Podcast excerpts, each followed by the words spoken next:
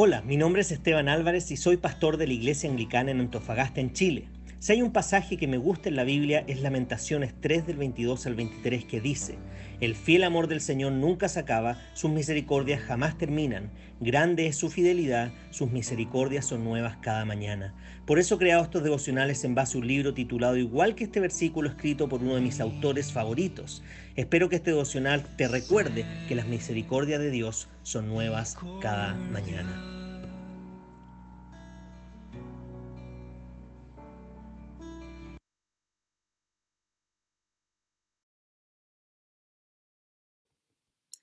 Bien, y el título del devocional de esta mañana es el siguiente. Te advierto que el reino propio es un reino disfrazado. Hace un trabajo perversamente brillante enmascarándose como el reino de Dios. Déjeme leer de nuevo el título. Te advierto que el reino propio es un reino disfrazado.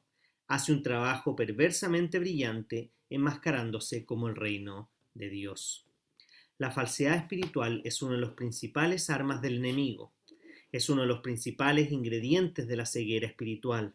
Es por eso que leemos la advertencia en Mateo 7:15. Cuídense de los falsos profetas. Vienen a ustedes disfrazados de ovejas, pero por dentro son lobos feroces. Tu propio reino sabe camuflarse con el reino de Dios. Por ello, un enfoque en las cosas materiales puede enmascararse con con realizar una buena mayordomía sobre tus posesiones. Amar el tener el control puede enmascararse con usar los dones de liderazgo que Dios te ha dado. La ira puede enmascararse con tener un corazón para lo que es correcto. El legalismo puede enmascararse con, amar la ley, con amar la ley de Dios. La construcción de tu imperio ministerial puede enmascararse con el compromiso de la expansión del reino de Dios. El miedo hacia los hombres puede enmascararse con un corazón sensible a las necesidades de los demás. La búsqueda de atención puede enmascararse con ser franco sobre tus necesidades. Las críticas pueden enmascararse como un compromiso con la honestidad. El orgullo teológico puede enmascararse con el compromiso con la verdad de Dios. El deseo de ser respetado puede enmascararse con el compromiso al ministerio. La esclavitud hacia la opinión de los demás puede enmascararse con el compromiso hacia la comunidad. La lujuria puede enmascararse con una celebración sobre la belleza de la creación de Dios. El chisme puede enmascararse con una preocupación por orar por los demás. Realmente es cierto, el reino propio es un reino disfrazado. Esto es debido a que una de las herramientas más útiles del enemigo es la habilidad de que el mal imite al bien. Esto es, junto con nuestra ceguera espiritual, nos lleva a la confusión espiritual. Asusta pensar en la cantidad de veces que hemos creído estar sirviendo a Dios cuando realmente hemos estado nos sirviéndose a nosotros mismos. O la cantidad de veces que hemos pensado que estamos adorando a Dios cuando realmente estamos dándole adoración a un aspecto de la creación y no al Creador. La naturaleza engañosa del pecado juega con el hecho que nuestros corazones idólatras son cambiantes. Así que las cosas no siempre son como pensamos que son y el ídolo enmascarado no tiene poder para darle a nuestros corazones lo que solo Jesús puede proveer. Solo Dios puede librarnos de la esclavitud de ese pequeño reino individual. Para profundizar y ser alentado en este tema puedes leer al profeta Jeremías, el capítulo 10 de los versículos 1 al 16. Simplemente me gustaría agregar, no hay ningún reino personal, por más exitoso, maravilloso, increíble que ese reino parezca, que se pueda acercar o estar a los pies de lo que es el reino de Dios. El problema es que todos construimos nuestro propio reino. ¿Qué significa eso? Significa simplemente que nosotros delimitamos un área en la cual queremos reinar un área en el cual nosotros nos declaramos como soberanos señores de nuestra vida. Y eso se puede mostrar de distintas facetas, como tú tienes el control, tú te lo mereces, em, y de tantas formas, eh, tú eres el capitán de tu destino, etc.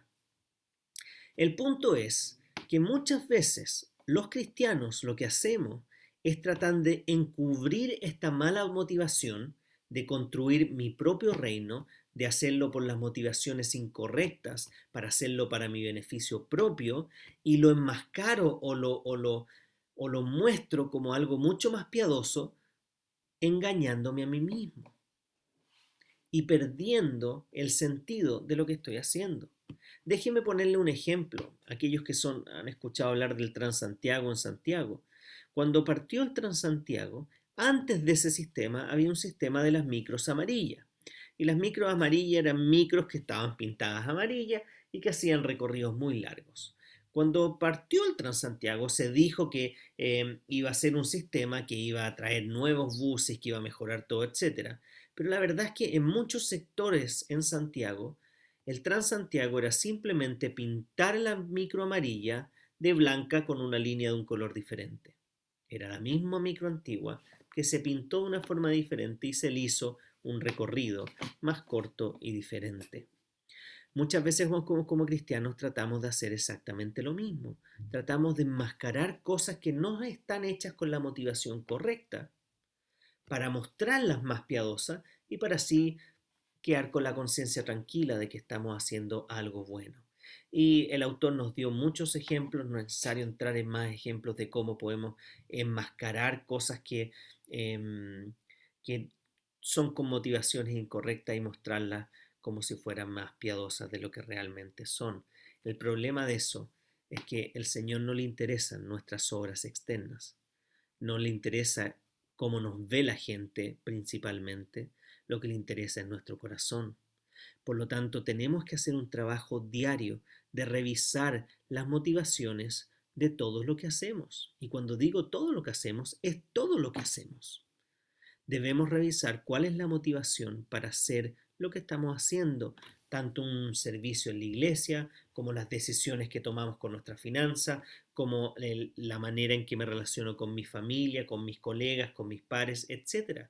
Tengo que siempre estar revisando si las motivaciones son las correctas. Y la única manera de saber si las motivaciones son las correctas es contrastándola con las motivaciones que Cristo nos mostró, que la palabra nos enseña que son las motivaciones correctas. Porque es muy fácil, muy fácil decir que estoy haciendo algo bueno cuando realmente lo que estoy haciendo es egoísta, centrado en mí mismo, no pensando en los demás, no honrando a Dios, etcétera, etcétera, etcétera. Es muy fácil engañarnos a nosotros mismos, es muy fácil que nuestro corazón se engañe o trate de buscar mecanismos para hacer esto que desea que no es bueno, para enmascararlo de una manera en que ya no sea tan malo y así nuestra mente lo pueda justificar de alguna manera para que nuestra voluntad lo lleve a cabo. Por lo tanto, la batalla siempre está en nuestro corazón. ¿Cuáles son las motivaciones de hacer lo que estoy haciendo? Ahora, cuidado, porque esto tampoco es para que al revisar mis motivaciones y darme cuenta que no son las correctas, es decir, bueno, entonces no voy a servir más a Dios. Ese no es el punto. El punto es cambiar las motivaciones pedirle a Dios que transforme mi corazón para que este servicio genuino que quizás pienso que estoy haciendo lo pueda hacer por las motivaciones correctas. En este proceso que Él está transformando nuestro corazón día a día. Por lo tanto, déjame preguntarte, ¿estás enmascarando algún pecado, algún pensamiento, alguna actitud, algún servicio como si fuera más piadoso de lo que es? Porque debajo de eso hay una mala motivación o debajo de eso hay algo que Dios debe cambiar y que no ha estado dispuesto a que Él lo haga? Como siempre mi deseo es que la gracia del Señor Jesucristo, el amor de Dios y la comunión del Espíritu Santo esté con todos ustedes, ahora y para siempre. Amén.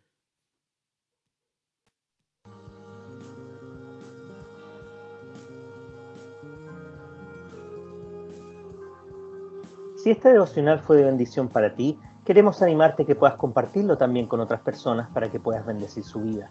Además te queremos invitar a que puedas visitar nuestro Instagram pastor.anglicano.antofa o anglicana en Antofagasta.